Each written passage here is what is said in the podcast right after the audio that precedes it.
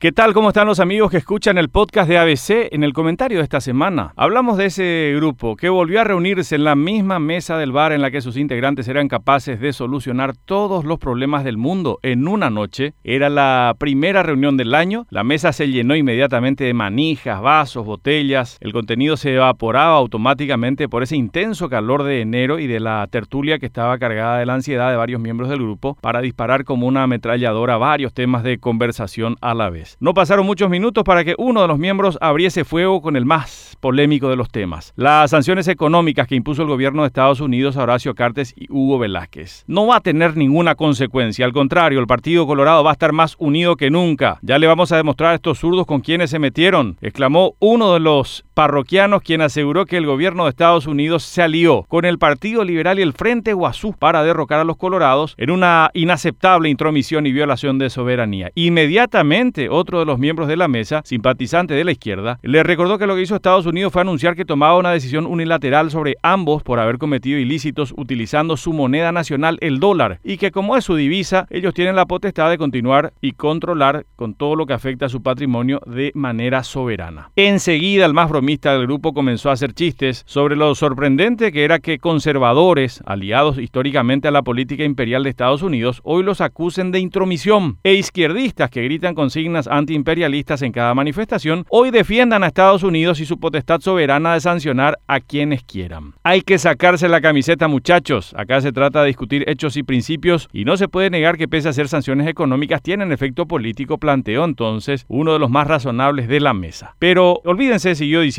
el ciudadano cuestiona la corrupción cuando le afecta, pero mira hacia otro lado cuando su entorno y su afecto están involucrados en casos de corrupción. No creo que las acusaciones cambien en algo las elecciones, concluyó entonces este integrante de la mesa. El grupo siguió debatiendo sobre el impacto político que pueden tener las sanciones económicas para estos dos importantes políticos colorados, uno de ellos el nuevo presidente de su partido. El profe, quien como siempre escuchaba a todos antes de hablar, se dispuso entonces a hacerlo, generando inmediatamente la atención de toda la mesa. Es cierto que esto puede no tener consecuencias en las elecciones del 30 de abril, empezó diciendo, es una posibilidad, prosiguió. Pero no es menos cierto que un bloqueo de este tipo afecta directamente al corazón financiero de ambos, principalmente de Cartes, considerando su actividad y su conglomerado de empresas, sostuvo. Y ustedes saben que la política, o mejor dicho, los políticos se mueven con dinero, continuó argumentando ante la atenta mirada de los miembros del grupo. Lo que no sabemos todavía con precisión es cuánto terminará afectando toda su operatividad, aunque algunos análisis proyectan escenarios verdaderamente duros en el campo económico. Sin embargo, siguió diciendo, en lo que se refiere a las elecciones del 30, creo que hay otras variables, como la capacidad de los opositores de conquistar y motivar a esos electores independientes que ambos grupos necesitan para ganar y sobre todo, decía el profe, creo que es la clave, el nivel de compromiso que tengan para trabajar por la chapa presidencial los perdedores internos del 18 de diciembre. Esa fue su sentencia ante el silencio de la mesa cuyos miembros observaban atentos su exposición.